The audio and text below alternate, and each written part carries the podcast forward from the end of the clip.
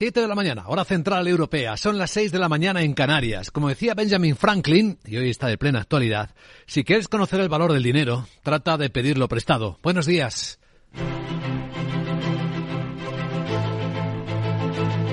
Aquí comienza Capital, la bolsa y la vida. Y este martes, 17 de enero, despertamos con una noticia para la historia. Por primera vez, desde los años 60, China pierde población. La inflexión es patente. Por primera vez en tantos años, el país más poblado del mundo empieza a reducir su población. Y vamos a ver en qué términos enseguida.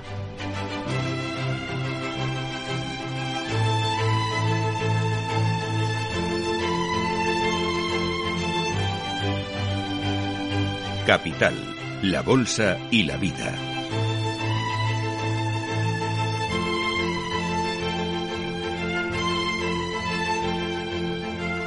Luis Vicente Muñoz. En 2022, 850.000 chinos menos en el mundo. Un año en el que nacieron 9 millones y medio de personas, pero murieron 10 millones 400 mil.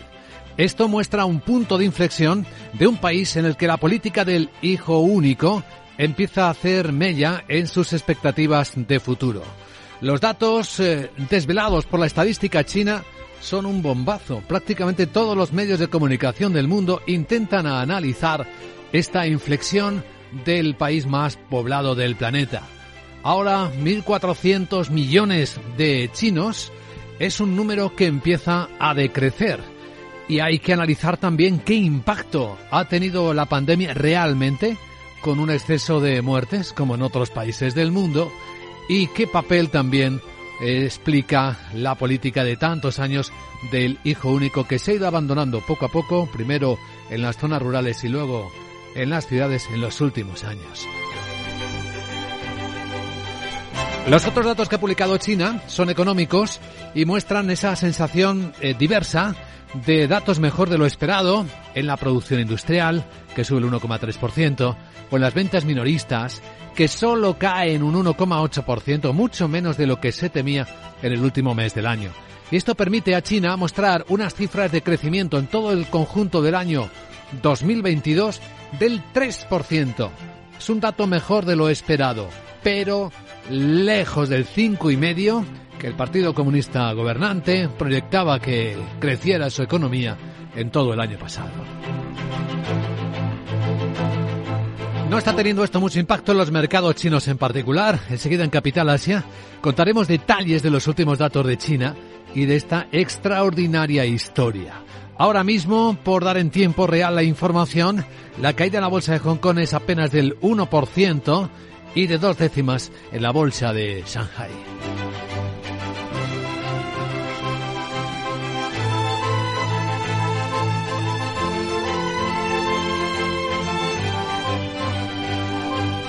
Sí, este es un día en el que los episodios, las noticias, los hechos hablan de cómo está cambiando el mundo de verdad y profundamente. La economía es un termómetro sensible que nos permite ir monitorizando estos grandes cambios. Si hablamos de bolsas, no se está generando en el cálculo de riesgo un cambio profundo.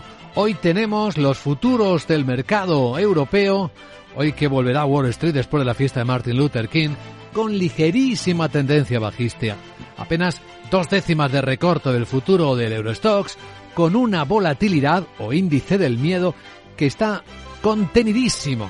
Está en un cambio de entre 20 y 21 puntos las pantallas de CMC Markets, lo que nos muestra que no está aumentando la desconfianza. Otra cosa es el pesimismo.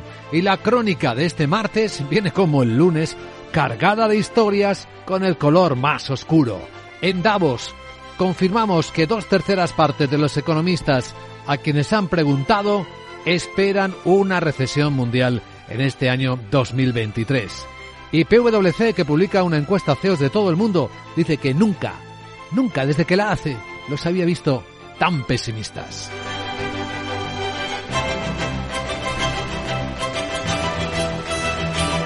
Europa es una de las zonas en las que se sospecha que la recesión puede ser más fuerte. Aún así, los mensajes que transmite el comisario de Asuntos Económicos de la Unión, Paolo Gentiloni, tras la reunión de los ministros de finanzas del euro es que, bueno, sí, habrá contracción, pero quizás no tan mala como se temía. Porque la inflación general parece haber tocado techo. No es el caso de la inflación subyacente. Y los mercados laborales siguen mostrando fortaleza.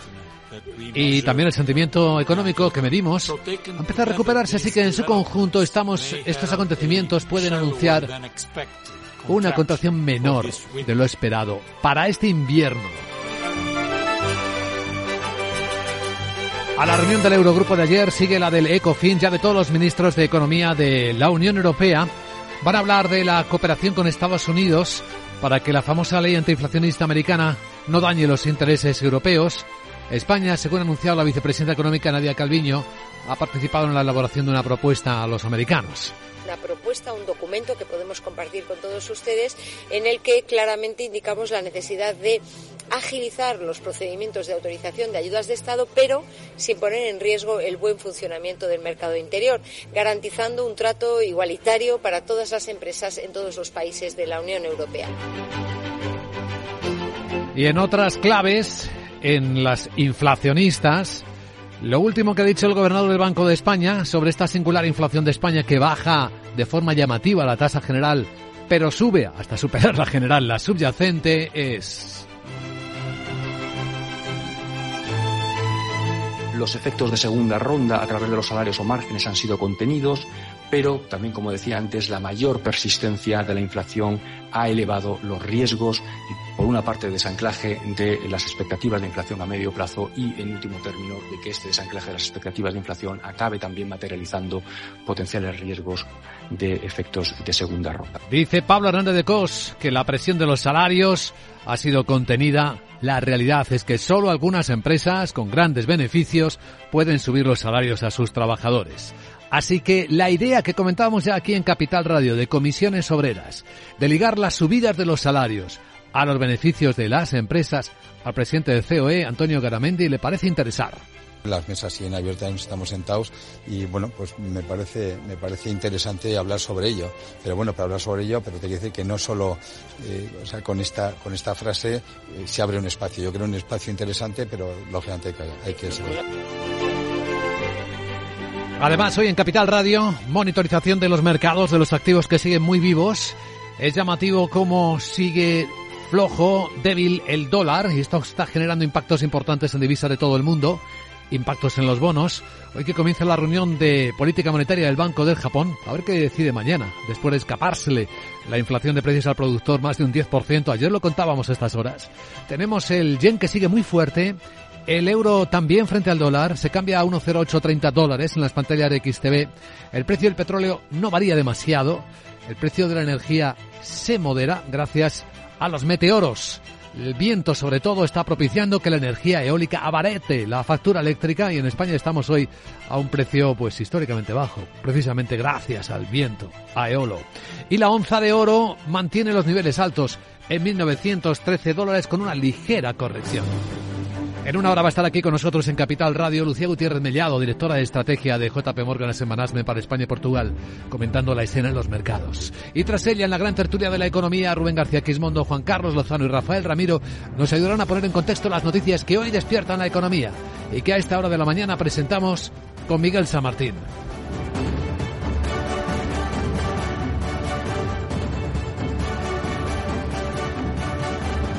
Atención porque esta noche Naciones Unidas ha pedido investigar como crimen de guerra el último ataque ruso en la ciudad ucraniana de Dnipro. Y también que se busque perseguir a los responsables. Naciones Unidas destaca que se trata de uno de los ataques más mortíferos desde que Rusia invadió el país el pasado febrero con al menos 40 víctimas mortales, 46 desaparecidos y 75 heridos. El presidente de Ucrania, Volodymyr Zelensky, ha anunciado también la apertura de una investigación para determinar el origen del misil y los militares rusos responsables. Además, vuelve a pedir apoyo a Occidente.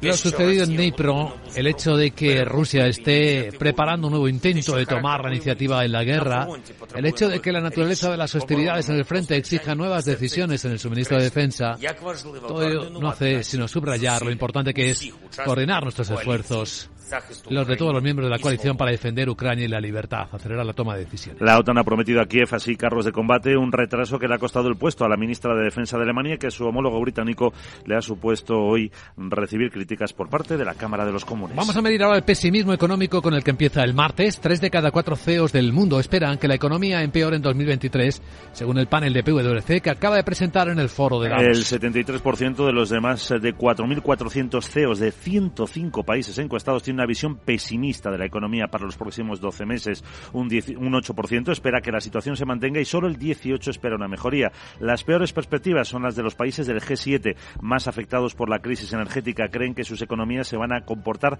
todavía peor que la evolución internacional. El 60% no considera reducir sus plantillas, pero el 80% tampoco espera ajustar la remuneración de sus empleados. En el caso de los españoles, ese pesimismo se eleva del 70 al 76%, la mayor caída de la confianza de los ejecutivos en 12 años. Por cierto, esta noche en la CNBC, el presidente del gobierno, Pedro Sánchez, ha defendido a España como el país con menos inflación de la Unión y anuncia que hoy mm, también va a defender en el plenario de Davos como un destino para las inversiones internacionales. En la zona euro, el Eurogrupo ve algunas señales alentadoras, no la de brotes verdes. Confía en evitar una recesión profunda este año. Gracias a unos resultados económicos mejores de lo previsto a finales del año pasado, pese al reto que sigue planteando la guerra, los ministros de Economía y Finanzas de la eurozona desvelan que el crecimiento habría superado el 3% en 2022, lo que lleva al presidente del Eurogrupo, Pascal Donoghue, a un cauto optimismo. Reconocemos de nuevo el reto real que suponen los elevados precios de la energía y la inflación para todas las economías. Nos centramos en las políticas que reducirán la inflación, que harán que la ralentización sea lo más leve y breve posible, protegiendo al mismo tiempo, por supuesto, a los más vulnerables. Creo que en este punto es justo concluir que nuestro tono respecto a los acontecimientos económicos reales del año pasado ha mejorado a medida que el año se acercaba a su fin. En la misma línea, el comisario de Economía, Gentiloni, ha adelantado que anticipa una contracción este invierno más suave de lo que se esperaba. Sin embargo, la perspectiva es que el crecimiento siga débil el resto del año y pese a la bajada de precios reciente, continúa la crisis energética derivada de la guerra. Un contraste lo pone la agencia de calificación Moody's. Cree que las perspectivas de solvencia de la, don, de la deuda pública de la zona euro en 2023 son negativas. Debido precisamente a esa crisis de la energía, la subida de tipos y la ralentización del crecimiento que van a llevar una suave recesión al bloque comunitario. De hecho, Moody's prevé que el 60% de la eurozona está eh, esté en recesión este año. Dice que las contracciones en Alemania, Italia y Eslovaquia llevarán al PIB a niveles por debajo de la situación prepandemia. Cree que las medidas de apoyo público contendrán los efectos sociales de la crisis, pero pueden revertir la consolidación presupuestaria. Alerta de que una estanflación podría tener consecuencias de créditos severas para algunos países del sur de Europa. Para España estima un crecimiento de nueve décimas este año. Más referencias en clave europea. El gobernador del Banco Central de Inglaterra, Andrew Bailey, confirma que los efectos de las medidas fiscales de la ex primera ministra Liz Truss a finales de 2022 que levantaron aquella crisis, recuerdan, ya han quedado superados. Pero dice que el golpe a la credibilidad del Reino Unido perdura. Asegura que la curva, la curva de intereses de la deuda británica ha vuelto en gran medida a la normalidad y que ha regresado la liquidez al mercado. Eso sí, admite que costará cierto tiempo convencer a todo el mundo de que están en el mismo lugar que antes. Ese agresivo recorte de impuestos anunciado por tras disparó el coste de la deuda británica y obligó al Banco de Inglaterra a llevar a cabo una millonaria compra de emergencia de bonos. Bailey ha informado a través de una carta al ministro de Economía de que se ha deshecho de todos esos bonos adquiridos y que los beneficios obtenidos se han incorporado a las cuentas de la entidad. En Portugal, su ministro de Finanzas, Fernando Medina, descarta que el país vaya a entrar en recesión este año. Pero mantiene sus previsiones de un crecimiento más moderado. Medina ha asegurado para 2022 que el gobierno portugués esperaba un avance del PIB del 6,5, pero ha admitido que puede ser más elevado.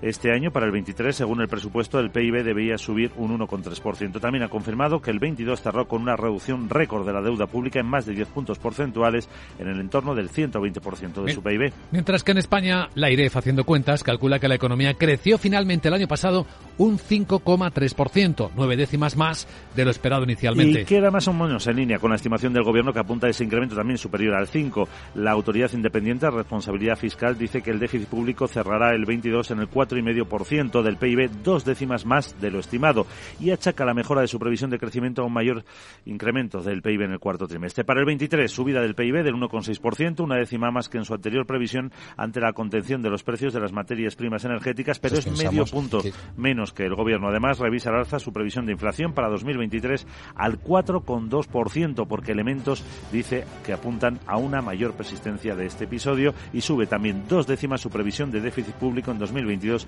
al 4,5% del PIB ante el peor comportamiento en la parte final del año. Escucha lo que viene en Capital Radio. La Cámara de España plantea 30 propuestas empresariales de cara a la próxima presidencia en la segunda mitad del año de España eh, a la Unión Europea. Agrupadas en cinco ejes prioritarios de actuación, competitividad, resiliencia, digitalización, sostenibilidad y geoestrategia. Entre ellas, eh, entre estas propuestas figura el apoyo expreso a las pymes, también promover el diseño de una estrategia europea que aborde el reto demográfico y migratorio o impulsar la adopción de estrategias de datos y de ciberseguridad comunes. Agenda del martes. Hola Sarabot, ¿nos pones al corriente? Buenos días. Muy buenos días Luis Vicente. Hello, ya está aquí. Ya llegó la Sarita a contarte la agendita. Empiezo en Alemania que publica el IPC final de diciembre para el que se espera una caída mensual. El índice de confianza inversora ZEW de enero y emite deuda. También publica datos de inflación Italia. In Spain el Tesoro subasta letras a 3 y 9 meses y el Banco de España publica el avance mensual de la deuda pública de noviembre de 2022. El Reino Unido divulga la tasa de desempleo de noviembre. En Estados Unidos tendremos pocas referencias y entre ellas, el índice manufacturero Empire State de enero. Además la OPEP publica su informe mensual. Bueno, nos tendremos que ir a China, ¿no? Ahora que han perdido población seguro que nos admiten aunque me da a mí que ahí tendría mucha competencia porque tienen muchas empresas de robotas, eh. robotes y robotos. Eh, Jeje. Nos darían ayuditas por instalarnos allí. Mira que bien habló. Ahora queda mm. con tu amigo Xi Jinping y nos vamos para allá. Chao. Gracias, querida Sara. Sí, nos vamos para allá. A continuación, en Capital Radio vamos a hablar de la noticia bomba con la que comenzamos este martes. La reducción de la población china por primera vez en más de 60 años. Capital, la Bolsa y la Vida, con Luis Vicente Muñoz. Perfecto. Informe de reunión enviado. En Orange reinventamos nuestras tarifas Love Empresa. Ahora incluyen cosas tan importantes para tu negocio como la libertad. Por eso te ofrecemos herramientas para que puedas trabajar dentro y fuera de la oficina. Llama ya al 1414. Las cosas cambian y con Orange Empresas tu negocio también. Orange. Ya está aquí Blancolor con hasta un 50% de descuento en fundas y rellenos nórdicos, sábanas, toallas, manteles, cojines, almohadas, muebles de dormitorio y todo lo que necesitas para tu casa. Ven a Blancolor y aprovecha sus descuentos, solo hasta el 28 de febrero, en tienda, web y app del Corte Inglés.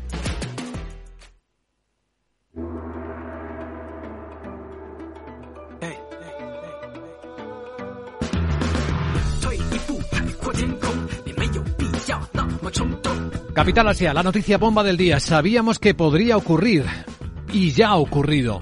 Por primera vez en más de 60 años, la población de China se ha reducido. Y vamos a ver la información disponible a partir los datos oficiales de la estadística china. Sandra Torcillas, buenos días. Buenos días. Eh, Se ha reducido en unas 850.000 personas el año pasado. Es la primera vez que se registra un descenso en 61 años y es un giro histórico que tendrá sin duda consecuencias eh, para la economía china y también para el mundo.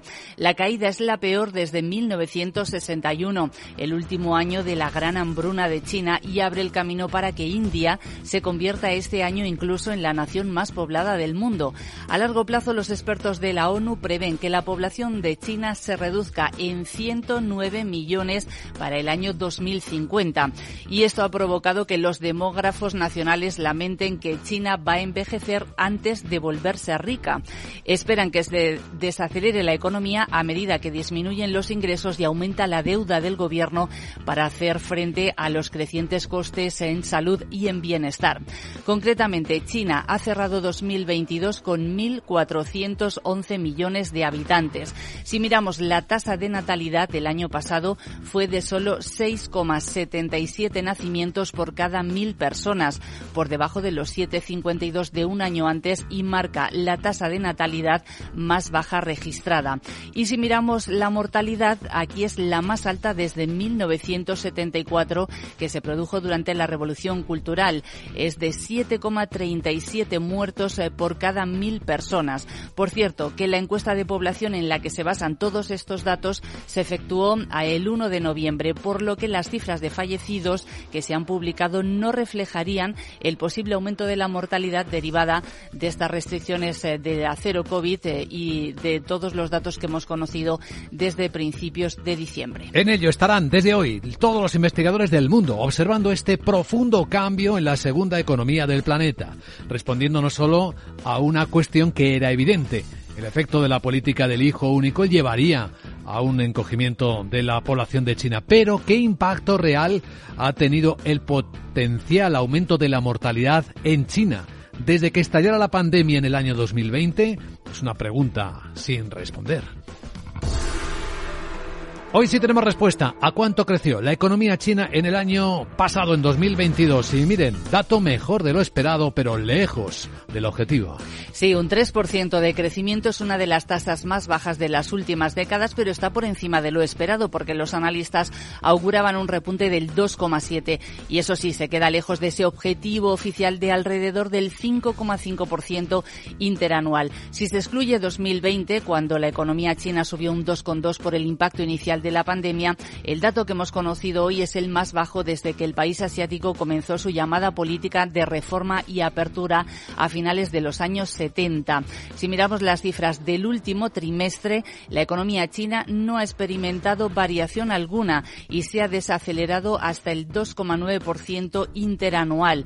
Eso sí, está por encima de lo que estaba esperando el consenso del mercado. La economía china, dicen sus ejecutivos, eh, sus directivos, ha resistido en el año 2022 cargado de desafíos tanto a nivel nacional como internacional, como señala Kan Ji, el director de la Oficina Nacional de Estadística. Sí, eso es lo que dice, que la economía nacional resiste la presión y sigue desarrollándose con un volumen económico total alcanzando un nuevo nivel. El empleo, dice Kanji, y los precios al consumo se mantienen estables en general y la vida de la gente sigue mejorando. Y dice que el desarrollo de alta calidad está alcanzando nuevos niveles y la situación económica y social general es armoniosa y estable. Pero lo que sí hacen es reiterar que los cimientos de la recuperación económica, dice, no son sólidos por la situación internacional complicada y también por la contracción de la demanda interna. Por cierto, que las autoridades chinas no van a hacer públicos objetivos económicos para el año hasta que se celebre la Asamblea Nacional Popular a principios del mes de marzo. Van con cautela. Mientras tanto, mediciones de cómo marcha la economía china, detalles muestran que algunos son mejor de lo esperado, aunque siguen débiles. Sí, como es el caso de la producción industrial. Ha crecido un 1,3% en el mes de diciembre. Eh, se ha desacelerado frente a noviembre, pero supera previsiones. Y si miramos la cifra en todo 2022, la producción industrial ha subido un 3,6%, aunque eso supone un destacado frenazo respecto al año anterior, cuando la producción industrial crecía a ritmos del 9,6%. Un indicador clave del consumo, las ventas al por menor. ¿Cómo han evolucionado en diciembre? Se han contraído un 1,8%, pero la cifra está por encima de lo que estaba esperando el consenso de analistas. Y además tenemos eh, cifras de tasa oficial de desempleo en zonas urbanas. Se ha moderado hasta el 5,5% y cumple el objetivo oficial que se había marcado Pekín para este año.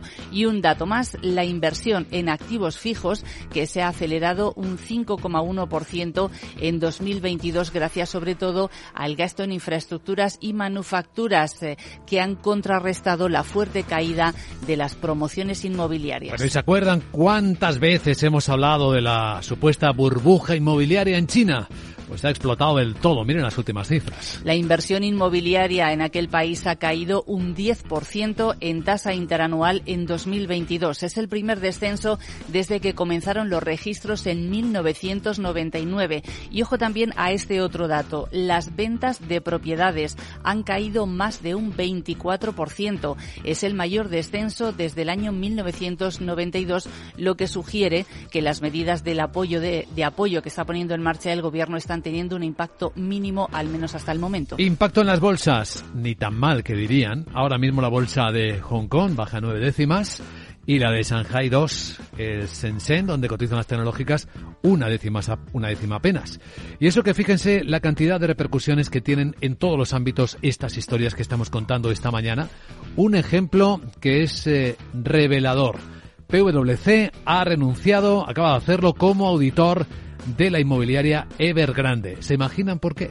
Pues ya no va a auditar a ese gigante inmobiliario chino porque pues porque considera que no ha recibido información suficiente sobre algunos aspectos que ellos consideran clave para evaluar las cuentas de la compañía del ejercicio 2021. La consultora que por cierto ya renunció el año pasado a seguir auditando a otras promotoras chinas. Pero nada, esto quiere decir que haya un montón de inversores que ven oportunidades en la reapertura de la economía china. Puede ser el caso del inversor multimillonario Ryan Cohen. Sí, este multimillonario construyó su fortuna como cofundador de la minorista de mascotas online Chewy y consolidó inversiones en GameStop eh, y en Apple y lo que ha hecho es eh, construir una participación en la China Alibaba que está valorada en cientos de millones de dólares y ahora lo que está haciendo es presionar al gigante de comercio electrónico para que aumente y para que acelere la recompra de acciones. Bueno, así es más que China, aunque esta noche o este despertar en Europa se ha llevado prácticamente toda la información. Hoy tenemos rebote mm, después de un mal comienzo de la semana de la bolsa de Tokio, 1,2% ha cerrado ya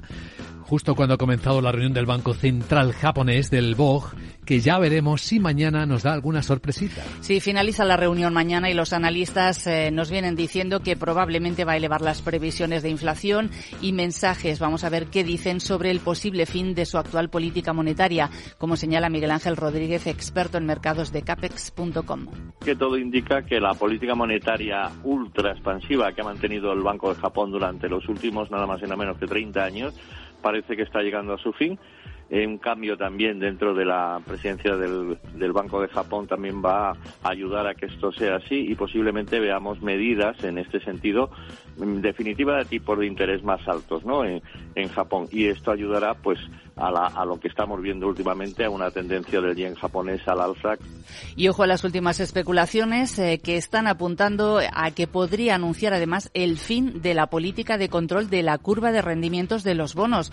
La medida se produciría menos de un mes después de que el Banco de Japón sorprendiera al mercado al, ampliar, al ampliar el rango para los eh, rendimientos de los bonos a 10 años. Hoy la rentabilidad de estos activos vuelve a alcanzar el límite máximo y por cierto que es probable que el banco, el gobierno japonés presente a sus candidatos eh, para suceder a Haruhiko Kuroda el próximo 10 de febrero. El mandato de Kuroda finaliza el 8 de abril. El yen le sigue mirando. Hablaba Miguel Ángel Rodríguez de los niveles que estaba alcanzando contra el dólar.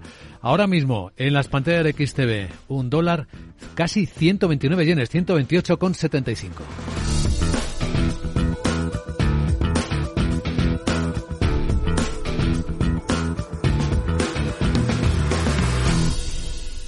Capital, la Bolsa y la Vida, con Luis Vicente Muñoz. De otros protagonistas empresariales iremos hablando en los próximos minutos, sobre todo en el informe de preapertura de mercados europeos, pero adelantamos uno. Microsoft, que parece que va a agregar el bot de inteligencia artificial ChatGPT a sus servicios en la nube. Sí, es lo que adelanta Bloomberg, que va a añadir ese bot viral de inteligencia artificial eh, de OpenAI a su servicio Azure, que está basado en la nube. Dice que lo hará pronto y es que las dos empresas ya son socias desde el año 2019, cuando Microsoft invirtió mil millones de dólares en esa compañía. Y se sigue especulando en el mercado con que Microsoft quiere más y que está eh, evaluando, analizando adquirir una participación participación mucho mayor en OpenAI por 10.000 millones de dólares.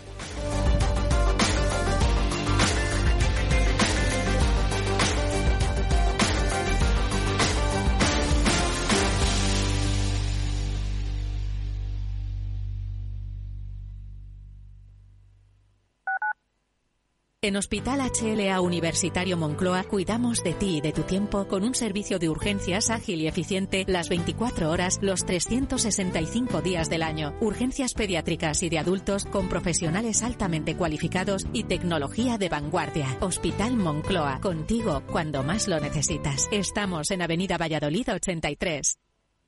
¿Eres emprendedor? Encuentra asesoramiento y formación gratuita en materia empresarial, digital y sostenibilidad gracias al proyecto Más Emprendimiento. Infórmate en másemprendimiento.es. Proyecto promovido por la Comunidad de Madrid en colaboración con ATA y CEAGE. Financiado por la Unión Europea Next Generation EU. Plan de recuperación, transformación y resiliencia. Conecta Ingeniería es el programa que acerca la ingeniería a la sociedad. Todos los miércoles de 10 a 11 de la mañana en Capital Radio con Alberto Pérez. Conéctate.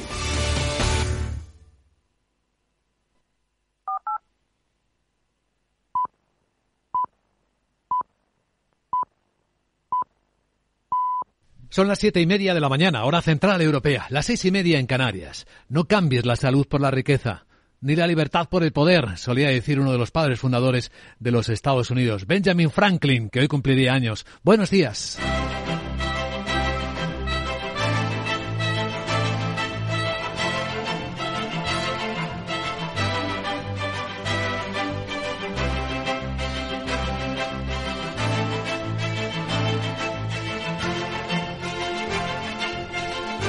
Capital, la Bolsa y la Vida con Luis Vicente Muñoz.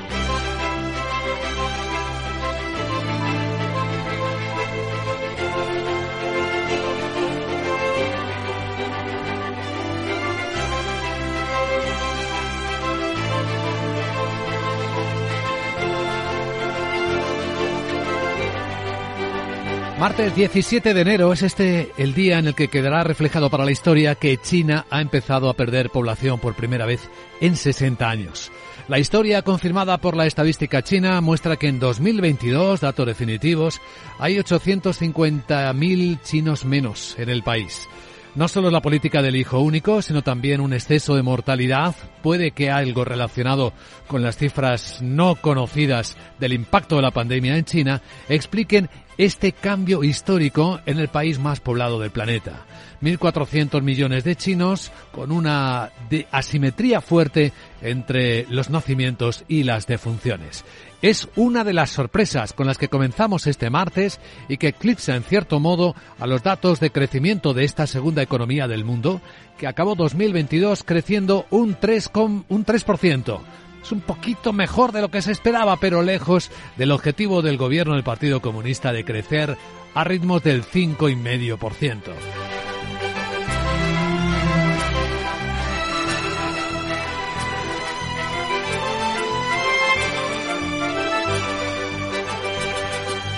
Son signos patentes de debilidad, de cambio, más bien hechos que reflejan esta debilidad que atraviesa el mundo y que lleva a los líderes, a los decisores, a reconocer que su visión de 2023 es más bien pesimista. El informe de PwC presentado en el Foro Global de Davos constata que dos tercios de los CEOs creen que habrá recesión mundial este año, dicen los comentaristas, que desde que elabora este informe nunca habían visto tan pesimistas a los CEOs. La situación es especialmente crítica en algunos países de la Unión Europea donde se espera contracción, aunque podría haber sido peor, según Paolo Gentiloni comentaba el comisario de Asuntos Económicos a la salida de la reunión del Eurogrupo, la reunión de los ministros de Finanzas de la zona euro. Y matizaba que la inflación general parece haber tocado techo, aunque no sea el caso de la inflación subyacente.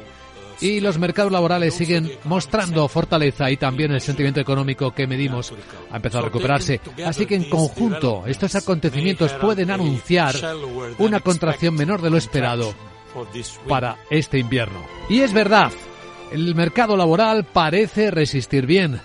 Incluso hay un montón de trabajos y los informes publicados en Davos lo muestran que no encuentran personas, que no encuentran talento. De hecho, el informe, en el caso de España, señala que necesita un 80% más personal en 24 profesiones clave para este año 2030. Aparece España como uno de los países europeos con mayor eh, carencias de completar equipos. Puede haber, podría haber dos millones y medio de empleos importantes sin cubrir ahora mismo en España.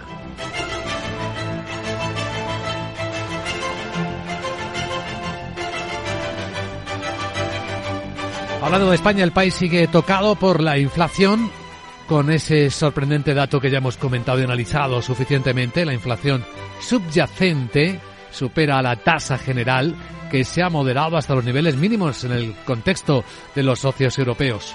No ocurre así con la subyacente. Algunos, la subyacente no incluye ni los precios de la energía ni los alimentos sin elaborar, lo llamaría directamente inflación de segunda ronda. El gobernador del Banco de España, Pablo Hernández de Cos, cree, sin embargo, los efectos de segunda ronda a través de los salarios o márgenes han sido contenidos, pero también, como decía antes, la mayor persistencia de la inflación ha elevado los riesgos, por una parte, de desanclaje de las expectativas de inflación a medio plazo y, en último término, de que este desanclaje de las expectativas de inflación acabe también materializando potenciales riesgos de efectos de segunda ronda. Ahí sitúa bien el gobernador del Banco Central Español los riesgos en esta escena compleja para las empresas españolas. Una de las explicaciones de que no hayan subido los salarios sin haber pacto de rentas tiene que ver con la situación de la mayoría de las empresas. Son muy pocas las que han podido subir según la inflación o según convenio. Así que ideas como la planteada por comisiones obreras de ligar las subidas salariales a la propia marcha de la empresa, medida por sus beneficios, le parece interesante al presidente de COE, Antonio Garamenti. Las mesas siguen abiertas, estamos sentados y bueno, pues me parece, me parece interesante hablar sobre ello. Pero bueno, para hablar sobre ello, pero te quiero decir que no solo, eh, o sea, con esta, con esta frase eh, se abre un espacio. Yo creo un espacio interesante, pero lógicamente hay que, hay que ser.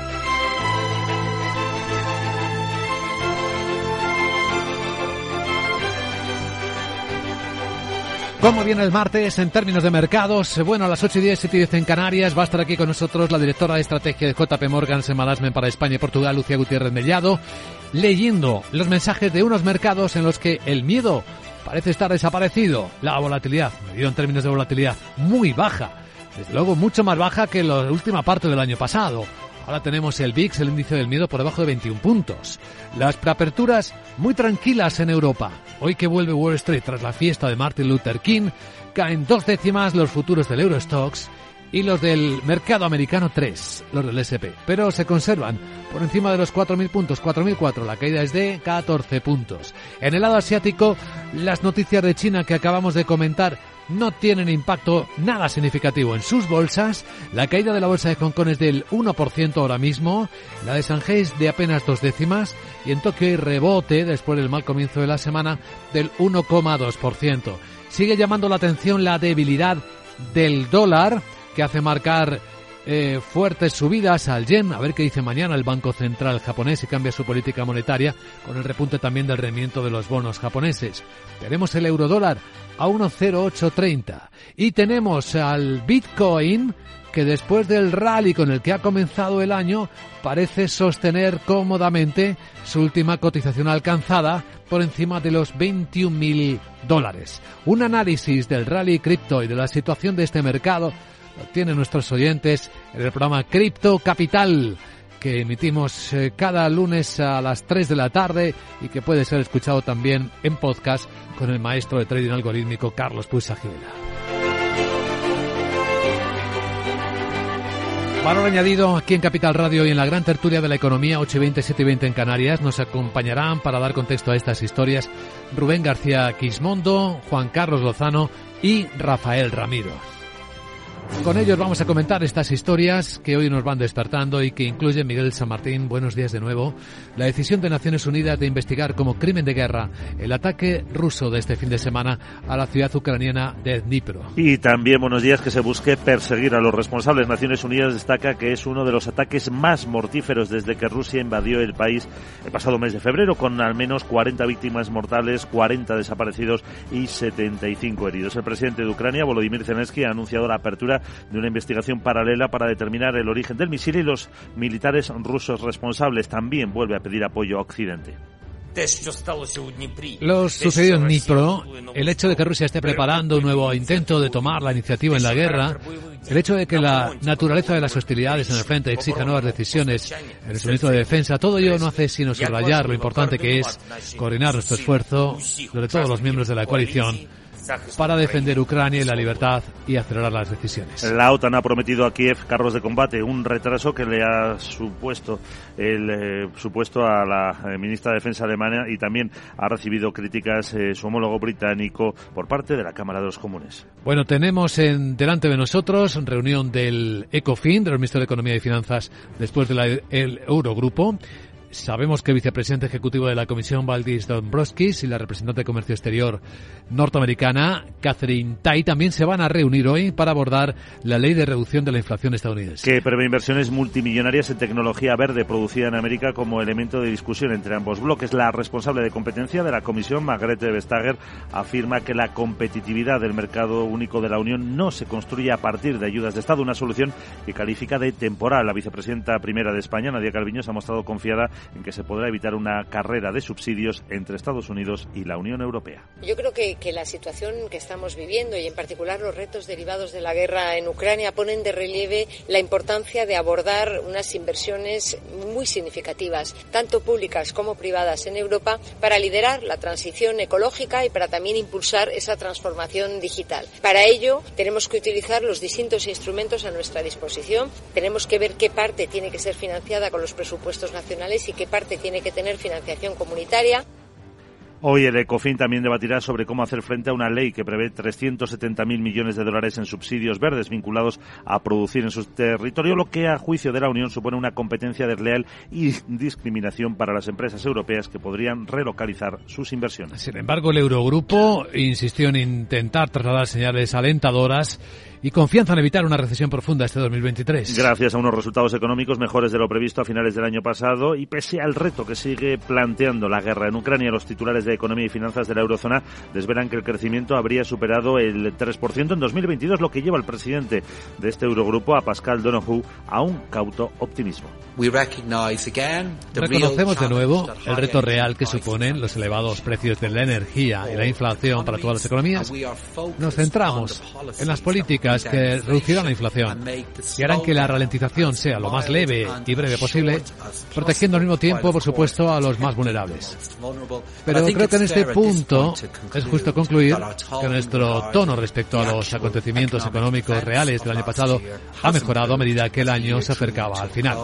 En la misma línea, el comisario de Economía, Paolo Gentiloni, anticipa una contracción este invierno más suave de lo esperado. Sin embargo, la perspectiva es que el crecimiento siga débil el resto del año y pese a la bajada de precios reciente continúe la crisis energética derivada de la guerra. Pues las perspectivas sobre la deuda pública del euro, de la zona euro, de la agencia Moody's son negativas debido a que la crisis de energía, la subida de los tipos y la ralentización del crecimiento van a llevar a una suave recesión al bloque comunitario. De hecho, Moody's prevé que el 60% de la eurozona esté en recesión este año. Dice que las contracciones en Alemania, Italia o Eslovaquia van a llevar el PIB a niveles por debajo de la situación prepandemia y que las medidas de apoyo público contendrán los efectos sociales de la crisis energética, pero que pueden revertir la consolidación presupuestaria. Alerta de que una estanflación podría tener consecuencias de crédito severas para algunos países del sur de Europa. De hecho, para España estima un crecimiento de apenas nueve décimas este año. El año pasado habría crecido la economía española un 5,3% según calcula la IREF. Son nueve décimas más de lo que esperaba inicialmente. Y más o menos en línea con la estimación del Gobierno. La Autoridad Independiente de Responsabilidad Fiscal dice que el déficit público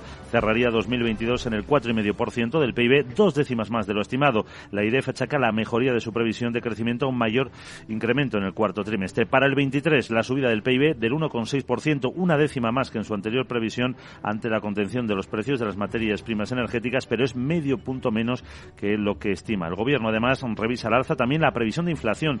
A 2023 subirá el 4,2% y sube también otras dos décimas la de déficit público. En 2022 hasta el 4,5% del PIB ante el peor comportamiento en la parte final del año. Agenda del martes. Hola de nuevo, Sarabot. Buenos días. Muy buenos días Luis Vicente. Te recuerdo que tú y es martes y la Sara te cuenta cosas para que no te impactes. A ver. La agendita sarabotiense empieza en Alemania que publica el IPC final de diciembre para el que se espera una caída mensual. El índice de confianza inversora ZEW de enero y emite deuda. También publica datos de inflación Italia. In Spain el Tesoro subasta letras a 3 y 9 meses y el Banco de España publica el avance mensual de la deuda pública de noviembre de 2020 2022. El Reino Unido divulga la tasa de desempleo de noviembre. En Estados Unidos tendremos pocas referencias y entre ellas, el índice manufacturero Empire State de enero. Además la OPEP publica su informe mensual. Por cierto, que ¿Qué? lo sepas, A ver. es indignante. ¿Qué? Estoy enfradisísima con tu amigo el Loncio, ¿Por qué? el dueño del Triunter, Ya. Twitter. ¿Sabes por qué? ¿Por qué? Pues porque ha presentado un robot que hace las tareas del hogar. ¿Ah, sí? es una nueva versión de Optimus. Uh. Prevé salir en cuatro años al mercado por menos de 20.000 pavos. Uy. ¿Eh? Jeje. ¿Pavos? Pues eso que no se te ocurra seguir su ejemplo, que Eh. la Sarita está diseñada a más altas metas. Y no se te ocurra decir que no. Ala, me voy ya enfadadita. Eh, Chao. no, no, no te enfades. Esos trabajos no son para ti. Tú estás a otro nivel, querida Sara. Y nuestros oyentes lo saben. A continuación, en Capital Radio, informe de preapertura de los mercados de Europa. Ya en serio.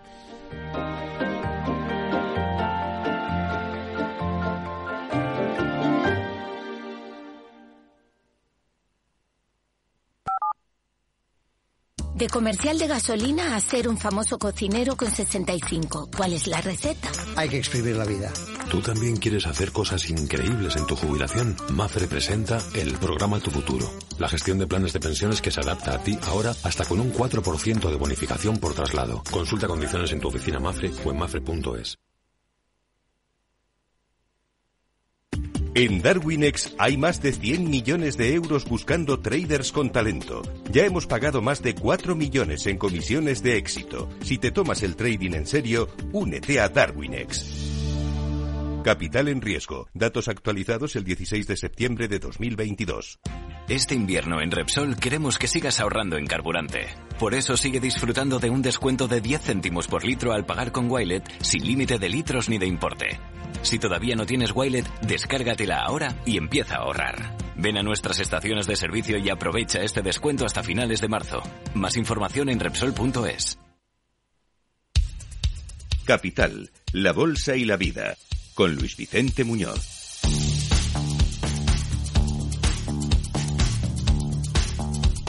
Es el momento de escuchar el primer informe de preapertura de las bolsas de Europa, adelantarnos a cómo viene el mercado este martes. Las pantallas de CMC Markets muestran dos cosas claras. La primera, la volatilidad sigue baja, no hay tensión, no hay tendencia muy marcada. La segunda, la subida puede ser muy ligera en la apertura. La- o la bajada, más bien la bajada, porque el futuro del Eurostox está así, en tono negativo, entre 2 y 3 décimas, recortando 12 puntos en 4.154. El futuro del mercado americano, hoy vuelve Wall Street a la escena después de la fiesta de Martin Luther King, viene bajando 4 décimas, 14, 16 puntos ahora mismo en 4.002. Conserva ese nivel psicológico de los 4.000 puntos. Sandra Torrecillas, buenos días. Buenos días. Hoy con el regreso de Wall Street cerrado en la sesión de ayer por festivo y con datos débiles de crecimiento en China, aunque algunos de ellos han estado ligeramente por encima de lo esperado y con expectativas de los economistas de que mm, rebote esa economía china después de que se hayan levantado las restricciones. Sin embargo, en el ambiente pesa también el pesimismo y el temor a que la economía mundial eh, se dirija hacia una recesión, como estamos escuchando en los últimos informes que se están presentando en el Foro Económico Mundial. Aunque en el centro del debate financiero de estos días eh, sigue estando la rapidez con la que se controla la inflación. Nicolás Fernández, director de análisis del Banco Sabadell, cree que el IPC de Estados Unidos explica las subidas de este inicio del año y cree que la Fed tiene más margen de maniobra que el Banco Central Europeo, que tendrá que ser más agresivo. Yo lo que estoy viendo básicamente es que el optimismo eh, es muy alto también porque el cierre de diciembre fue muy malo y el optimismo es muy alto en cuanto hay datos de inflación por debajo de lo esperado y yo creo que tiene más fundamento seguramente en Estados Unidos que en Europa. Sí que es verdad que la Reserva Federal tiene más margen de maniobra a la hora de frenar las subidas de tipos.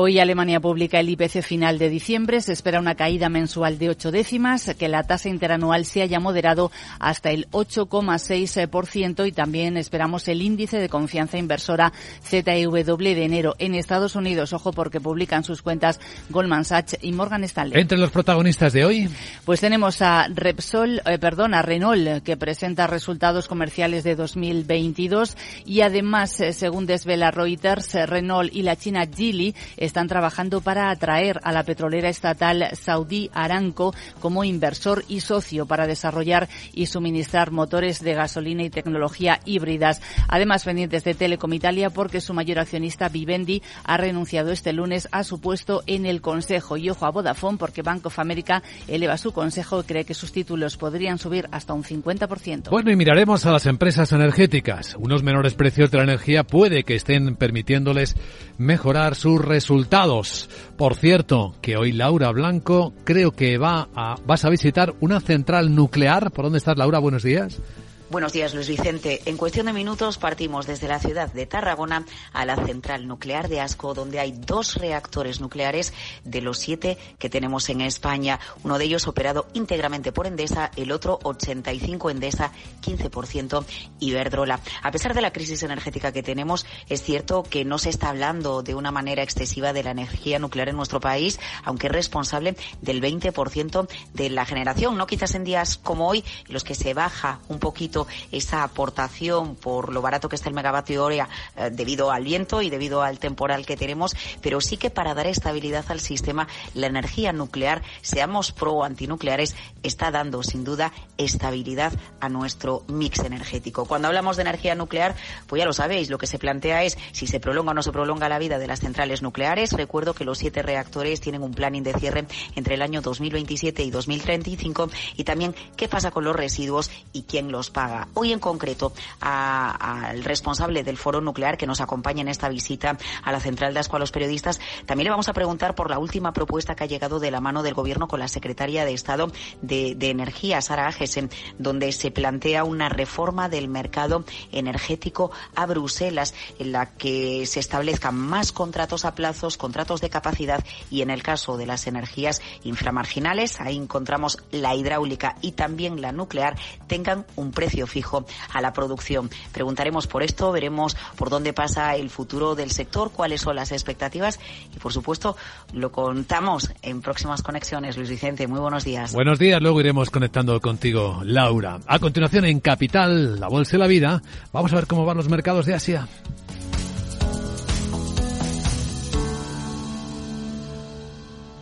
Naturaleza encendida en el Alcázar. Semana Santa 2023. Cuatro patrimonios de la humanidad y muchas cosas más.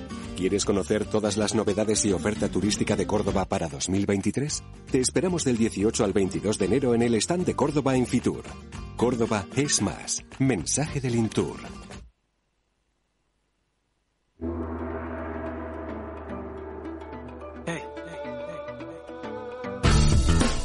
Después de los datos de China, no los de la caída o pérdida de población del año pasado, sino los de PIB, 3%, 2,9 subió en el último trimestre, o sea, expresa debilidad, pero son datos mejores de lo esperado, aunque lejos del objetivo del 5,5%. El mercado chino viene cayendo muy poco, un 1,2% Hong Kong, está más bien cotizando los, los las oportunidades y riesgos de la preapertura de la economía y Shanghai viene bajando dos décimas. Vemos en Tokio que el rebote ha sido del 1,2% el día en el que ha comenzado hoy la reunión del Banco Central japonés. Mañana tendremos el resultado de esa reunión. En el resto de Asia una sesión bastante tranquila, con una caída de 8 décimas en la bolsa de Corea del Sur. Está plano Taiwán, Australia está plano también y la India con subidas en torno a las 6 décimas. Capital, la Bolsa y la Vida, con Luis Vicente Muñoz. Vida. Riesgo. Cubierto. Es muy simple asegurarse con el Betia. Simple, claro, el Betia. Y ahora en clave legal vamos a echar un vistazo a una historia que seguramente eh, ustedes han escuchado. Inspección de Trabajo acaba de abrir expediente a cuatro grandes consultoras. Veámoslo con nuestro abogado Arcadio García Montoro. Buenos días, abogado. Buenos días, Luis Vicente. ¿De qué hablamos? Pues hoy hablamos de conciliación laboral, de respeto de la jornada de trabajo.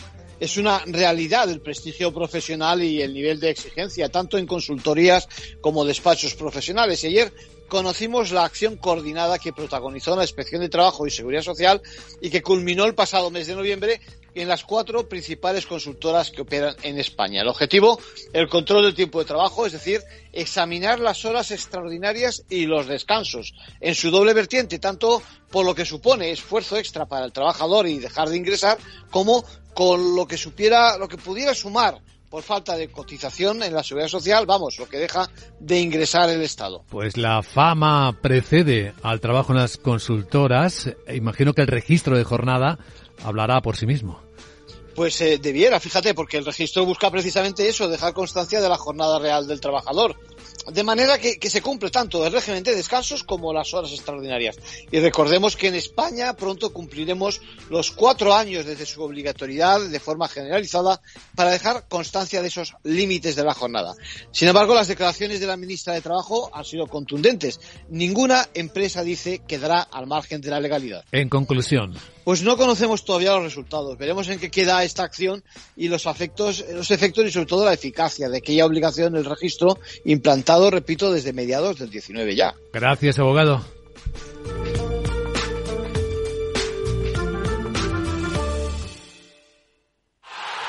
Acción! ¿La has visto? ¿Qué acción? Una acción gratis. Ahora consigue una acción gratis por hacerte cliente de XTB y descubre cómo se siente un inversor en bolsa. Descarga la app de inversión de XTB, hazte cliente, haz tu primer depósito de cualquier importe y disfruta de tu acción gratis para empezar a invertir. Invertir implica riesgos. Términos y condiciones de la promoción en xtb.com. Capital Radio. Escucha lo que viene. CaixaBank patrocina este espacio. Todos los diarios del mundo, los financieros en particular, llevan a toda portada el notición de la noche. La población china cayó en 2022 por primera vez en 60 años. Dice South China Morning Post que profundizando una crisis, los resultados que son oficiales muestran cómo la crisis demográfica en China sigue profundizando, a tiempo que ilustra cómo los cambios generalizados hacia políticas pronatalistas no están produciendo los resultados deseados. Financial Times también los lleva a su portada. Dice que este primer declive en 60 años tendrá consecuencias a largo plazo para las economías nacionales y mundiales. Este diario cuenta cómo los fabricantes de automóviles en China, por cierto, están superando ya las marcas extranjeras en su auge de vehículos eléctricos. Venden más los chinos que los extranjeros. Ya. Habla también de cómo Elon Musk va a tener problemas ahora desagradables para pagar las primeras obligaciones financieras de la, por la compra de Twitter. Una deuda de 13.000 millones de dólares con sus intereses. Habla también este diario de los científicos que acaban de descubrir un rayo láser capaz de desviar otros rayos. Y que en Italia la primera ministra Meloni busca resucitar el mítico proyecto del puente con Sicilia. En Estados Unidos, Wall Street Journal habla del multimillonario Ryan Cohen, que adquiere una participación en Alibaba y va buscando mayor posición de control. Y que el brillante comienzo del año en los bonos está aliviando algunas presiones en las bolsas. A ver qué nos cuenta enseguida la directora de estrategia JP Morgan Management, a quien saludaremos. En los diarios económicos españoles, Guillermo Luna, buenos días. Muy buenos días. En cinco días leemos parálisis promotora en Madrid después de los vetos de Vox en el ayuntamiento. El rechazo de la formación al cambio de la norma bonística deja en el aire grandes proyectos como los berrocales.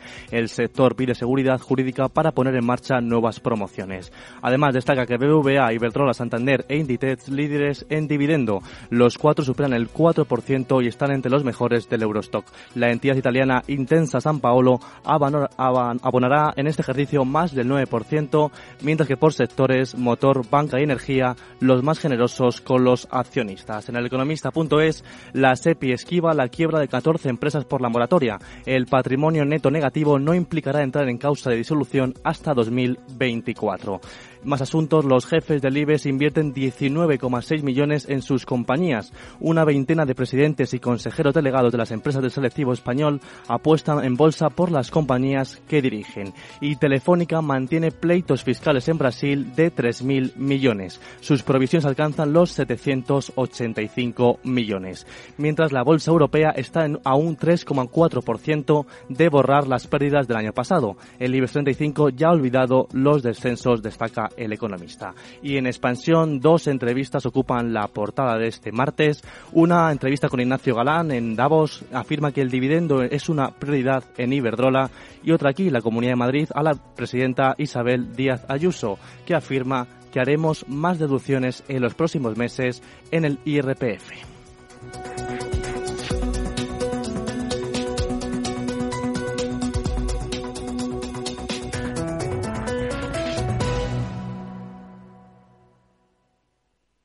CaixaBank ha patrocinado este espacio. ¿Eres emprendedor? Encuentra asesoramiento y formación gratuita en materia empresarial, digital y sostenibilidad gracias al proyecto Más Emprendimiento. Infórmate en másemprendimiento.es. Proyecto promovido por la Comunidad de Madrid en colaboración con ATA y CAG. Financiado por la Unión Europea Next Generation EU. Plan de recuperación, transformación y resiliencia. Si quieres estabilidad en el empleo, poder conciliar tu vida laboral y asegurarte una pensión para cuando te jubiles, debes escuchar Empleo Público. Todo lo relativo a las oposiciones, convocatorias, consejos para preparar las pruebas y la opinión de expertos de las administraciones públicas y de la formación. Los miércoles a la una y media de la tarde en Capital Radio tienes una cita con Empleo Público, con José Joaquín Flechoso. Capital Radio.